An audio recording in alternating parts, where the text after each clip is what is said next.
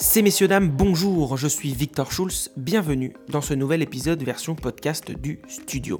Le temps d'un échange, je vous propose de découvrir des étudiants, jeunes entrepreneurs ou encore des startups de l'écosystème scolaire qui vont vous partager leurs aventures entrepreneuriales. L'objectif, c'est de partager avec vous des conseils applicables pour votre vie professionnelle ou personnelle, mais également des astuces pour réussir en tant qu'étudiant ou jeunes entrepreneurs. N'hésitez pas bien sûr à vous abonner à notre chaîne et à nous suivre sur nos réseaux sociaux que vous retrouverez en description pour ne rien rater de nos prochains podcasts. Bonne écoute à tous. Salut Mathieu, euh, merci d'avoir accepté l'invitation euh, pour notre podcast. Euh, je vais te laisser te présenter et puis du coup présenter Payapat, c'est quoi et d'où vient ce nom? Alors, je m'appelle Mathieu Laurençon, j'ai 21 ans et il y a deux ans, j'ai créé la société euh, Payapat. Euh, Payapat, tout simplement, on commercialise des, pailles en pâte alimentaire euh, dans les cafés, les hôtels, les restaurants pour remplacer les pailles en, plastique et en carton détrempé. Super. du coup, le podcast, comment il fonctionne? On va fonctionner en deux temps, donc on va parler un peu de toi et tes études. et après, on va parler de Payapat, un petit peu la société, combien de personnes qui travaillent, euh, vos objectifs, euh, voilà un petit peu tout ça.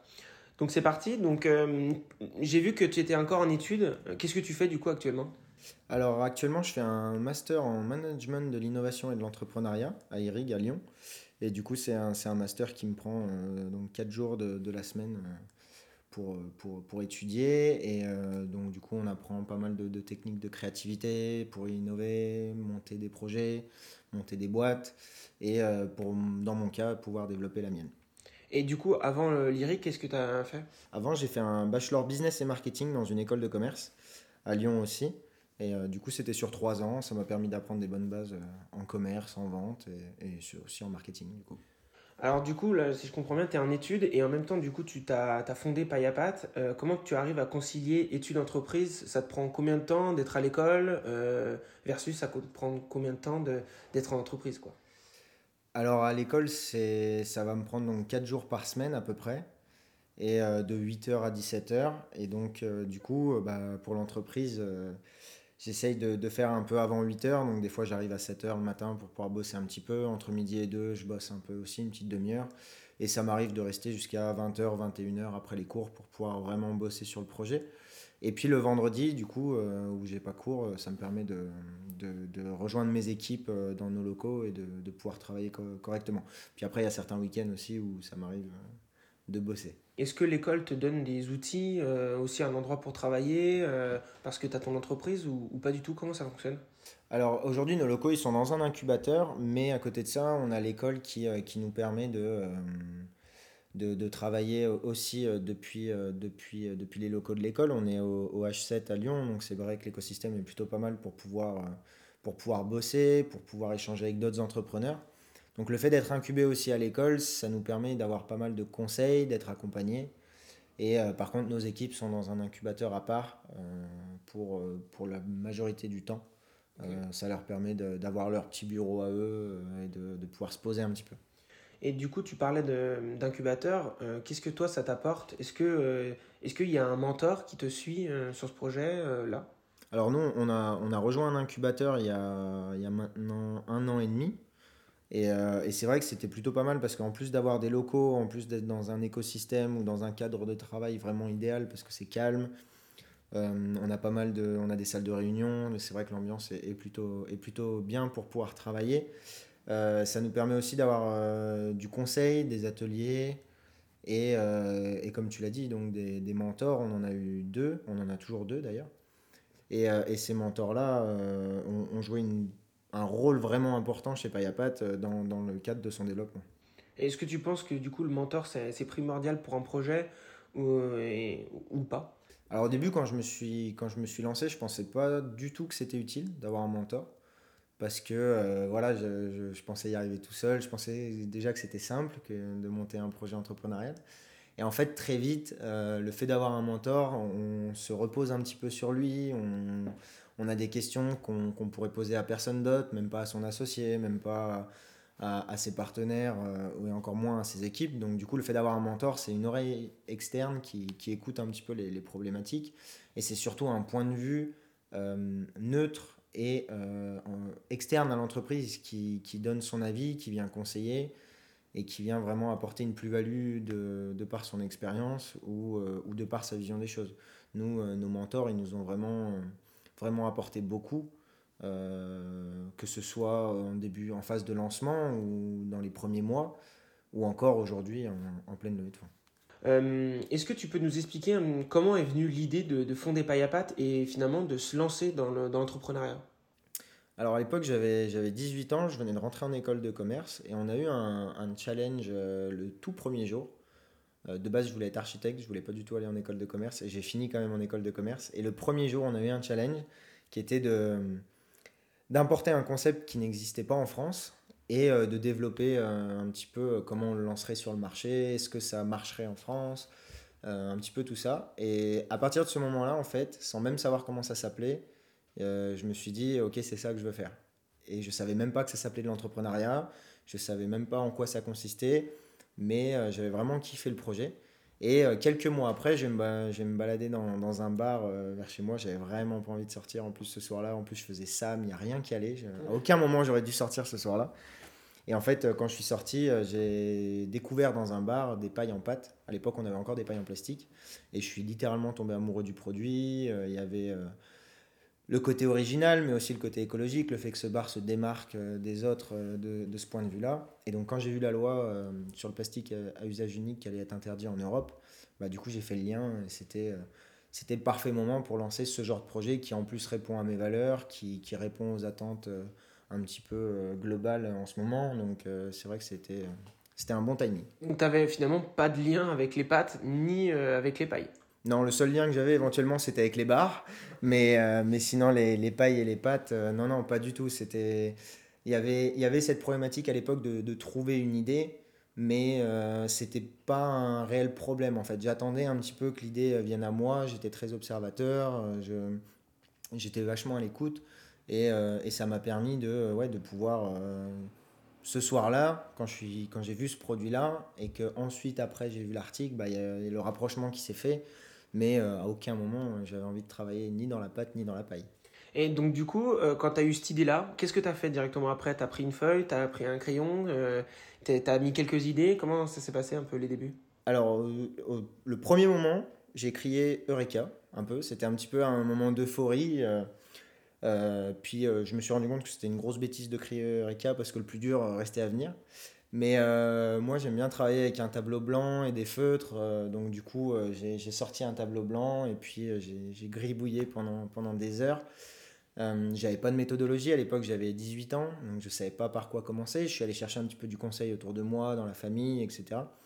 Et, et du coup, ça a été, dans un premier temps, ça a été un petit peu de concevoir ce que je voulais faire concrètement au tout, tout, tout début, j'étais tout seul. Il fallait que je trouve un fournisseur pour fabriquer la paille. Il fallait que euh, je trouve des clients ensuite. Il fallait que je, pense un petit peu à tout le procédé de mon, mon, entreprise. Comment je vais faire venir la marchandise en France, comment je vais la distribuer à mes clients, comment je vais les convaincre, quel discours commercial je vais adopter. Donc du coup, il y a eu toute cette phase-là un petit peu euh, pour, euh, pour commencer. Et après, quand on a monté la SAS, c'était quelque chose de, de beaucoup plus conséquent. Parce que là, on rentrait dans du business plan, on rentrait dans du financement bancaire. Euh, donc là, on est beaucoup plus sur de la, de la théorie. Mais vu que j'avais fait quelques mois avant pour tester le marché en auto-entrepreneur, bah, j'avais un petit peu déjà la pratique. Donc je connaissais un petit peu, je savais ce que je faisais et je savais potentiellement euh, ce qui allait pouvoir marcher par la suite. Ok, et du coup, là, je t'ai entendu parler, euh, tu as dit nous, du coup, ça veut dire que vous êtes plusieurs dans la boîte, enfin, vous êtes deux. Ouais. comment tu l'as rencontré, cette autre personne? Alors, mon, mon, mon, associé, on s'est rencontré donc neuf mois après le, le, premier lancement de Payapat. Euh, après le début de la marque. Et euh, en fait, c'était le, fils euh, d'un collègue à ma mère qui avait déjà monté trois sociétés. et du coup, elle m'avait conseillé d'aller échanger un petit peu avec lui pour qu'il me donne deux, trois conseils éventuellement, qu'on puisse partager un peu notre expérience. Bon, encore une fois, à l'époque, j'avais 18 ans. Je ne voyais pas l'intérêt réel de, de, partager un petit peu ma vision du projet, d'échanger, parce que je ne savais pas qu'on pouvait se nourrir un petit peu de l'expérience des autres. Donc j'y suis allé sans vraiment savoir ce que j'allais y faire. Et en fait, on, a échangé pendant, pendant, pendant plusieurs mois. Et un jour, il m'a recontacté pour me dire qu'il voulait euh, se lancer dans une nouvelle aventure entrepreneuriale avec moi. Et c'est là où euh, vraiment Payapat a pris un tout autre sens et où on est passé à une échelle nationale. Ok, génial. Donc du coup, ça m'amène à, à la question d'équipe. Euh, Aujourd'hui, vous êtes combien? Euh, vous, êtes, donc, vous êtes deux fondateurs, enfin deux associés. Euh, et maintenant, est-ce que vous avez des stagiaires, alternants Euh, Comment ça se passe? Ouais, aujourd'hui on a, on a une alternante euh, donc chez nous. Actuellement on a deux stagiaires et on a deux freelances qui gravitent un petit peu autour de nous, qui travaillent pas mal sur le projet, qui nous aident beaucoup au niveau de la communication. Et puis d'ici cette fin d'année, du coup, on devrait passer d'une équipe de, de 7 à une équipe euh, de 10 personnes avec euh, des alternants encore, euh, mais aussi euh, 3 CDI qui devraient être embauchés d'ici septembre. Est-ce que c'est quelque chose qui te fait peur de manager un petit peu des, des personnes qui ont finalement euh, bah, soit ton âge ou même des fois qui peuvent être euh, un peu plus vieilles? Comment ça, comment ça se passe? Ouais, bah notre alternante, elle a, elle a 3 ans de, de plus que moi, donc c'est vrai qu'au début, j'appréhendais un petit peu. Et en fait, après, j'ai travaillé un petit peu là-dessus. Et puis même encore aujourd'hui, maintenant qu'on se développe, je, fais, je travaille beaucoup sur moi, je travaille beaucoup sur ma posture de, dirigeant, sur le, dirigeant que je veux être aussi, parce que c'est pas simple aussi de se trouver à, ce niveau-là. Et, euh, et du coup, euh, c'est très perturbant les premières fois. Puis après, on rentre un petit peu dans un rôle où, euh, voilà, c'est nous qui, enfin, c'est moi qui suis à la tête de la société. Donc, euh, ces gens attendent aussi de, de moi que, que je puisse prendre des décisions, que je puisse euh, manager des équipes. Et donc, au fur et à mesure, ça se travaille. C'est loin d'être parfait aujourd'hui, mais ça permet, ça permet au moins de se, se former à ce niveau-là. Et euh, ouais, il y a une petite appréhension quand même de, de manager des personnes qui vont, qui vont sûrement avoir 40, 50 ans, alors que j'en ai 21. Euh, mais euh, mais aujourd'hui, je travaille pour être prêt euh, le moment venu. Et est-ce que quand tu es dans la phase, enfin que vous êtes dans la phase de recrutement, qu'est-ce qui, qu'est-ce qui est important chez toi? Enfin, les valeurs, le, euh, plutôt de la personne, comment elle, comment elle est dans l'entreprise, euh, plutôt le travail qu'elle peut fournir, c'est, quoi que, qui te porte ton attention? Alors, pendant les phases de recrutement, il n'y a, pas si longtemps que ça, on a décidé chez Payapat de ne plus demander pour des stages notamment, ou même pour des alternances, de pas forcément demander une expérience passée. Euh, parce que, tout bêtement, moi, quand je me suis lancé dans l'entrepreneuriat, j'avais zéro expérience. Et pourtant, ça m'a pas empêché de- d'en arriver là où, où j'en suis aujourd'hui. Donc, du coup, nous, ce qu'on regarde plutôt, c'est un potentiel. C'est est-ce que déjà la personne va matcher avec notre entreprise au niveau des valeurs. Tu as parlé des valeurs, c'est quelque chose qui est ancré dans l'ADN de Payapat. Donc, il faut bien évidemment que ça matche. Aujourd'hui, on n'a pas de mal à trouver des gens qui partagent nos valeurs écologiques, et heureusement d'ailleurs. Euh, maintenant, on va chercher un petit peu un potentiel, quelqu'un qui, euh, qui va vouloir euh, se, se- se surpasser, lui, euh, pour la boîte. Et aussi pour lui, dans le sens où, euh, même sans expérience, on a eu, on a eu plus- plusieurs fois des personnes qui n'avaient pas d'expérience. Et en fait, ce manque d'expérience font qu'elles veulent absolument découvrir et elles vont se mettre à fond dans le travail qu'on peut leur proposer. Donc du coup, pour nous, c'est pas un frein. C'est un petit peu comme ça qu'on les sélectionne. Et puis après, on est une équipe jeune encore pour l'instant. Donc euh, il faut voilà, il faut ou elle ait en tête que que c'est euh, des réunions dans des poufs, euh, c'est faire de la visio euh, pour pour presque rien.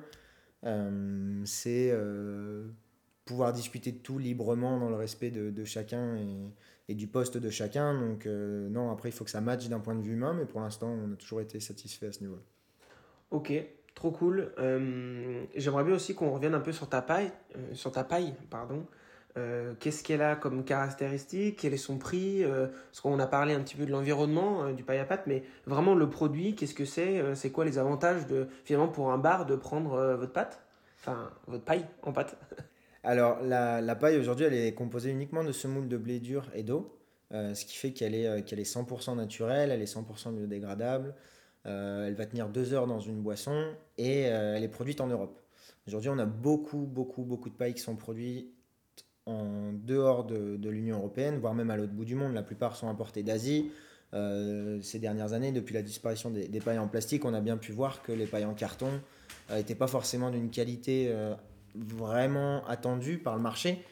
Donc, euh, donc du coup, nous, on a décidé de proposer une paille de qualité qui va répondre réellement à un besoin écologique et euh, de, fait, du- de par sa proximité, mais aussi dans son côté comestible, elle est, elle, est, elle est aussi très originale, elle est ludique, elle va tout de suite être un peu tape à l'œil dans un bar.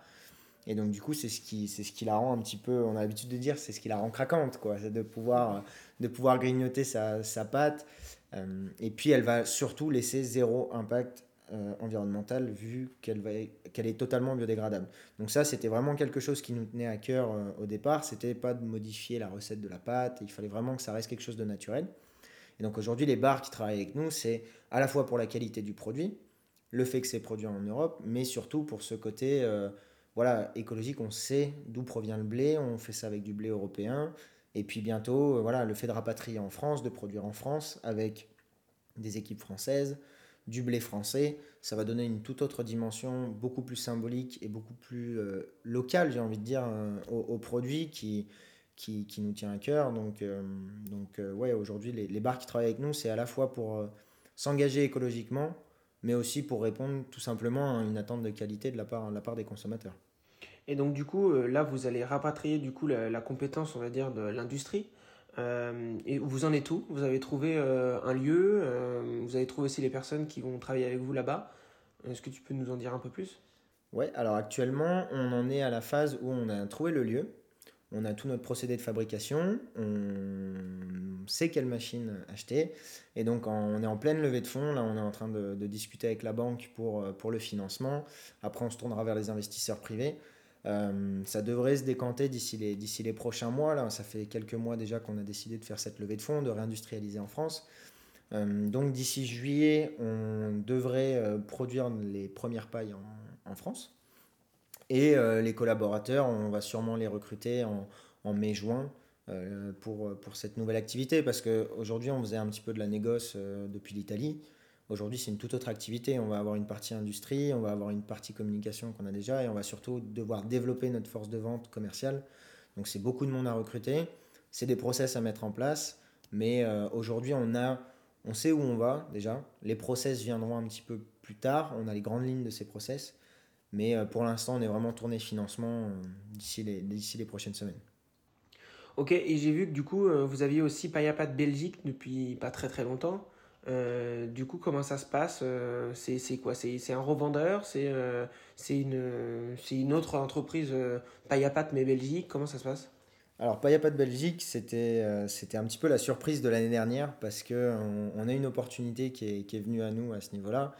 Et, du coup, on a, su un petit peu la, saisir parce qu'on a quelqu'un qui nous a contacté qui avait découvert la paille en pâte, qui, avait adoré le produit. En fait, il a fait le même schéma que ce que j'ai fait il y a trois ans. Il a adoré le produit, il s'est renseigné, il a vu que nous, on en avait, il a vu aussi nos concurrents, bien sûr. Mais ce qui lui a vraiment plu chez nous, c'est cette image de marque où qu'on tend à vouloir transparente. C'est-à-dire qu'à terme, on dira d'où vient le blé, euh, on aura vraiment la, la, chaîne de valeur complète qui sera en, en, total, euh, en total accès pour, pour nos consommateurs. Mais, et lui, il a vraiment partagé ces valeurs-là, les valeurs de la marque, les valeurs de l'entreprise. Et donc, on a échangé avec lui pendant à peu près six mois pour mettre en place du coup Payapat Belgique, qui est une franchise de Payapat France. Et donc sur place, il, donc on lui fournit les pailles, on gère la communication depuis la France, on gère son site internet, les leads qui, qui entrent, etc. Euh, et on redirige tout vers lui pour qu'il n'y ait que lui qui gère la distribution de nos pailles en pâte en Belgique sous le nom de Payapat Belgique. Donc, donc on est sur une franchise avec une exclusivité territoire de tout un pays euh, comme la Belgique. Donc c'est quelque chose qui pour l'instant cartonne, qui nous, qui, nous, qui, nous qui nous apporte beaucoup aussi, parce que cette personne-là a, je pense, 50 ans, j'ai jamais réellement osé lui demander, et pourtant il s'est lancé dans une aventure entrepreneuriale comme nous on s'était lancé à l'époque, donc c'est ça qui est, qui est, beau, et ça, ça lui plaît, il est, super content, on a des très très beaux clients là-bas. Ça se développe euh, plus vite que nous à l'époque en France, donc euh, non, c'est très encourageant. Et est-ce qu'on peut penser qu'il y ait d'autres pays qui sont intéressés par du coup euh, euh, Payapat. Et est-ce que ça, vous, vous dirait d'aller euh, voir aussi, explorer d'autres marchés euh, européens, par exemple? Bah ça, c'est quelque chose du coup qui est venu à la suite de Payapat Belgique et de la réussite de, de cette franchise. C'est voilà, on, aimerait décupler un petit peu ce modèle-là dans d'autres pays d'Europe. On sait qu'il y a du fort potentiel en Espagne, au Portugal, en Suisse et en Allemagne. Aujourd'hui, on a quelques revendeurs sur place, mais on veut vraiment véhiculer non pas que le produit, mais aussi la marque. C'est quelque chose qui, est ultra important pour nous. On a une marque engagée, on a une marque qu'on a travaillée, on a une marque qui a des valeurs fortes et qui accompagne ce produit. Euh, l'un va pas sans l'autre pour nous. Donc du coup, c'est un modèle qu'on aimerait bien mettre en place. Pour la Belgique, ça a été une opportunité un petit peu qui est venue à nous. Là, cette fois, on veut prendre un petit peu le devant et pas forcément attendre que ça vienne à nous. Et donc, pourquoi pas aller chercher d'ici les, les prochains mois, avant même peut-être la production en France, aller chercher d'autres franchisés dans ces pays-là qui seront intéressés, qui partageront nos valeurs et qui, euh, et qui seront partants pour, pour développer ça au niveau européen avec nous. Et du coup, euh, pour bien qu'on comprenne, ça représente combien de pailles vendues euh, déjà paille à pâte? Et la deuxième question, c'est combien, c'est quoi votre, votre vision là d'ici un an en termes de nombre de ventes au niveau de la paille? Alors nous, on a été créé, donc du coup, l'entreprise, la, SAS a été créée en janvier 2020. On a commencé notre commercialisation le 17 mars 2020. C'est une date qui normalement est restée un peu dans les esprits parce que c'était le début du, premier confinement, donc les bars ont fermé. Donc en 2020, on a réellement travaillé 4 mois. En 2021, on a réellement travaillé 8 mois euh, quand, les bars étaient ouverts. Et donc sur ces 8 plus 4, donc 12 mois, on a vendu 2 millions de pailles. Donc actuellement, on en est à 2 millions de pailles vendues et pour 2022, on prévoit d'en vendre 5 millions dans, l'année. Et euh, d'ici 2025, on prévoit 50 millions de pailles vendues, sachant que le marché de la paille en, France et en Europe est énorme. En Europe, on a 100 millions de pailles qui sont consommées chaque jour euh, partout en Europe. Donc c'est largement atteignable pour nous. Euh, maintenant, on sait qu'on a des choses à mettre en place, on a des investissements à, faire, mais c'est un marché qui est tellement grand qu'il y a de la place un petit peu pour tout le monde. Génial. écoute, je crois qu'on a fait quand même pas mal le tour déjà de, de l'entreprise et de vos valeurs et de ce que vous mettez en place. Euh, on va passer par, enfin, sur les dernières questions, donc les cinq questions euh, du studio.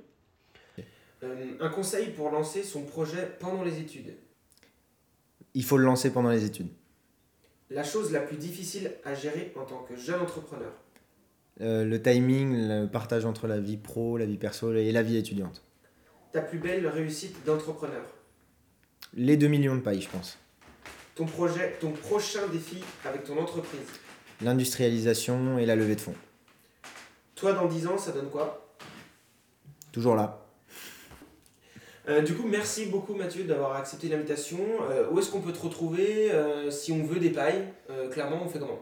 Alors, vous pouvez nous suivre sur Instagram sur le compte de, de Paille à Pâte, ou sinon, vous pouvez aller sur internet www.pailleapatte.fr. Super, et eh bien merci encore et à bientôt pour un nouveau podcast. Merci Victor.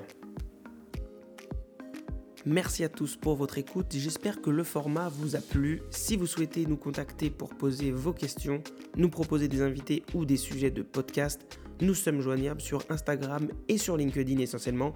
Le pseudo le du 9 studio FR. Dernière chose et pas des moindres, je sais, laissez-nous une note 5 étoiles, un avis, un commentaire, partagez le podcast sur les réseaux sociaux et bien évidemment parlez-en autour de vous. Cela permet au podcast d'avoir plus de visibilité, donc merci d'avance. A très bientôt sur le studio.